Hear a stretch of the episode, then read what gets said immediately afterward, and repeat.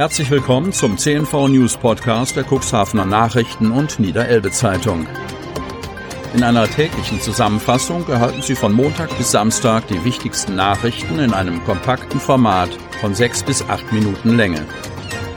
Am Mikrofon Dieter Bügel. Sonnabend, 22. Mai 2021. Cuxland unter Top 3 im Bundesvergleich. Kreis Cuxhaven. Der Kreis Cuxhaven weist die niedrigste Inzidenz in ganz Niedersachsen auf. Dazu zählen immerhin 45 Landkreise und kreisfreie Städte. Auf 13,10 Vortag 14,10 schrumpfte am Freitag der Wert, der die Neuinfektion aus den vergangenen sieben Tagen pro 100.000 Einwohner angibt. Im bundesweiten Vergleich belegt das Cuxland den dritten Platz. Landrat Kai-Uwe Bielefeld freut sich über die Entwicklung, macht aber deutlich, dass es nicht selbstverständlich ist, dass dieser Wert so bleibt. Derzeit scheinen sich die Ereignisse zu überschlagen. Viele Lockerungen sind angekündigt oder schon vollzogen und wir dürfen in den kommenden Tagen wieder zahlreiche Gäste begrüßen. Wir müssen nun schauen, wie sich diese Entwicklung auf die Infektionszahlen auswirkt. Bielefeld vertraue aber auf die Vernunft der Menschen und sei, ich zitiere, zuversichtlich, dass uns die Infektionslage in den kommenden Monaten viele Dinge ermöglicht, die wir lange vermisst haben. Zitat Ende. Der Landkreis meldet am Freitag fünf neu bestätigte Corona-Fälle. Damit haben sich bislang 4.480 Menschen aus dem Kuxland mit dem Virus infiziert.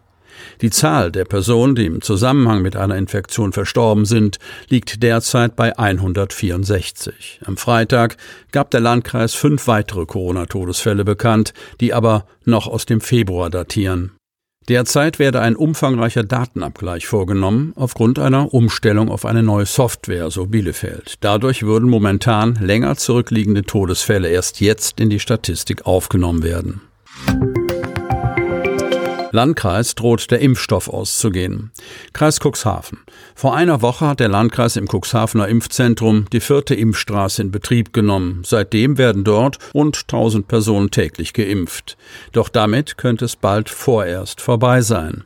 Wir verfügen nach wie vor nicht über ausreichend Impfstoffnachschub für Erstimpfungen, berichtet Landkreissprecherin Kirsten von der Lied auf Anfrage. Für den Juni haben wir noch immer keine Lieferzusagen. In der Praxis heißt das, bis einschließlich 29. Mai sind Termine für Erstimpfungen vergeben, aber wie es danach weitergeht, ist derzeit noch unklar. Am Freitag standen 14.220 Impfberechtigte auf der Warteliste des Impfzentrums, die auf einen Termin für ihre Erstimpfung warten. Einige von ihnen werden trotz der unklaren Nachschubsituation zeitnah geimpft werden, so von der Lied. Für die Woche ab dem 31. Mai bekommen wir 250 Impfdosen des Vakzins von Johnson Johnson für Erstimpfungen. Impfdosen dieses Herstellers kommen in Niedersachsen ab Dienstag in Arztpraxen zum Einsatz. Ausgenommen von der Impfstoffknappheit seien die Zweitimpfungen, betont von der Lied. Für alle Zweitimpfungen haben wir genügend Impfstoff vorgehalten. Da kommt es zu keinen Engpässen. Wer jünger als 60 Jahre alt ist und seine Erstimpfung mit AstraZeneca erhalten hat, darf sich seinen Impfstoff für die Zweitimpfung aussuchen. Viele von ihnen haben aber bereits signalisiert, auch bei der Zweitimpfung AstraZeneca bekommen zu wollen. Derzeit kämen im Impfzentrum überwiegend AstraZeneca und BioNTech zum Einsatz. Nach dem 29. Mai wird AstraZeneca nach Angaben von der Leeds nur noch für Zweitimpfungen eingesetzt eingesetzt. CDU und FDP fordern Sondersitzungen, um Klinikstandort zu erhalten. Kreis Cuxhaven. Das in finanzielle Schieflage geratene Krankenhaus Landhadeln und der jetzt gerichtlich angeordnete Übergang aus einer Insolvenz in Eigenverantwortung in eine vorläufige Regelinsolvenz ruft erneut die Politik auf den Plan.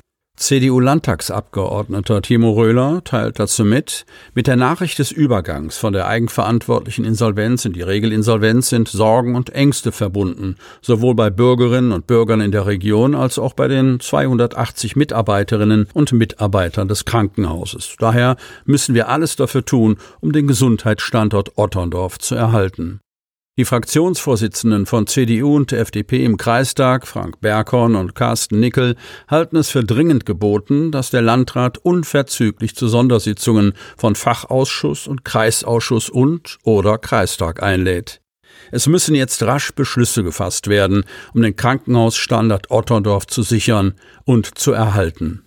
Das Krankenhaus Landhadeln ist schwerpunktmäßig für die Akutversorgung der Gebiete der Samtgemeinden Landhadeln, Hemmoor und Börde-Lamstedt, des umliegenden Stadtgebiets von Cuxhaven und Teilen des Landkreises Stade zuständig. Der nun zuständige Insolvenzverwalter habe bereits positive Signale verlauten lassen, dass die Klinik am Standort Otterndorf weiter betrieben werden soll.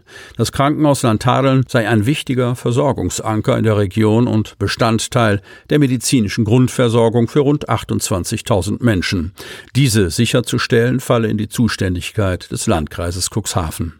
Der Landrat werde daher von den Politikern aus CDU und FDP den Auftrag erhalten, zu prüfen, wie der Gesundheitsstandort und damit auch die Grundversorgung gesichert werden soll. In der jetzigen Situation gilt es im Sinne der Gesundheitsversorgung und der Arbeitsplätze zu agieren. Daher werde auch eine Rekommunalisierung der Klinik zu prüfen sein, so Timo Röhler. 15-Jähriger erlitt bei Brand schwere Verletzungen. Hemmoor. Ein 15-Jähriger hat bei einem Feuer in Hemmoor am Freitag schwere Brandverletzungen erlitten und musste mit einem Rettungshubschrauber in eine Spezialklinik nach Hamburg gebracht werden. Am Freitag gegen 13.30 Uhr hielt sich eine Bewohnerin des Mehrfamilienhauses in der Hauptstraße mit ihren fünf Kindern in ihrer Wohnung im Obergeschoss des Gebäudes auf. Plötzlich sah sie schwarze Rauchschwaden an ihrem Fenster vorbeiziehen und nahm Brandgeruch wahr. Sie brachte sich und ihre Kinder in Sicherheit und lief ins Freie. Die Frau schaltete zuvor noch sämtliche Sicherungen im Zählerkasten aus, weil es nach verschmortem Kabel roch. Als sie unten auf der Straße ankamen, stellten sie fest, dass es in einer weiteren Mietwohnung brannte. Sie und ein Nachbar alarmierten die Feuerwehr. 30 Einsatzkräfte der Feuerwehren Warstade, Basbeck, zwei DRK-Rettungswagen, eine Notärztin aus Hemmoor sowie die Polizei Hemmoor mit zwei Fahrzeugen eilten zum Einsatzort. Schnell wurde klar, dass es sich um einen Brand beim Herd in der Küche handelte. Der 15-Jährige hatte vermutlich versucht, das Feuer zu löschen. Eine verkohlte Mikrowelle sowie mehrere Utensilien, die im Bereich des Herdes standen, wurden von der Feuerwehr entfernt und die restliche Glut gelöscht. Danach musste das Haus belüftet werden. Die Bundesstraße 73 wurde während des Einsatzes halbseitig von der Polizei gesperrt. Es entstand ein längerer Stau. Der 15-Jährige wurde schwer verletzt und von der Notärztin und den Notfallsanitätern im Rettungswagen erst versorgt. Anschließend musste er angesichts der Brandverletzungen mit dem Rettungshubschrauber Christoph 29 in eine Hamburger Klinik geflogen werden. Die Brandursache ist bislang unklar. Die Polizei ermittelt. Es entstand erheblicher Sachschaden.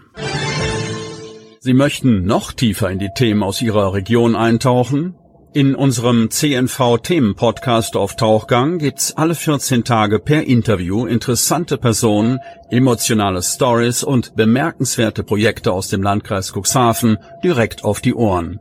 Damit Sie ab sofort keine Podcast-Folge mehr verpassen, benötigen Sie lediglich einen sogenannten Podcatcher. Auf den meisten Smartphones ist dieser bereits vorhanden. Falls nicht, dann suchen Sie ganz einfach in Ihrem App Store nach einem kostenlosen Podcatcher wie zum Beispiel Spotify, Apple Podcast oder AntennaPod. Selbstverständlich können Sie unsere Podcast-Folgen auch direkt über unsere Website unter cnv-medien.de slash podcast anhören. Sie hörten den Podcast der CNV Medien, Redaktionsleitung Ulrich Rode und Christoph Käfer. Produktion Rocket Audio Production.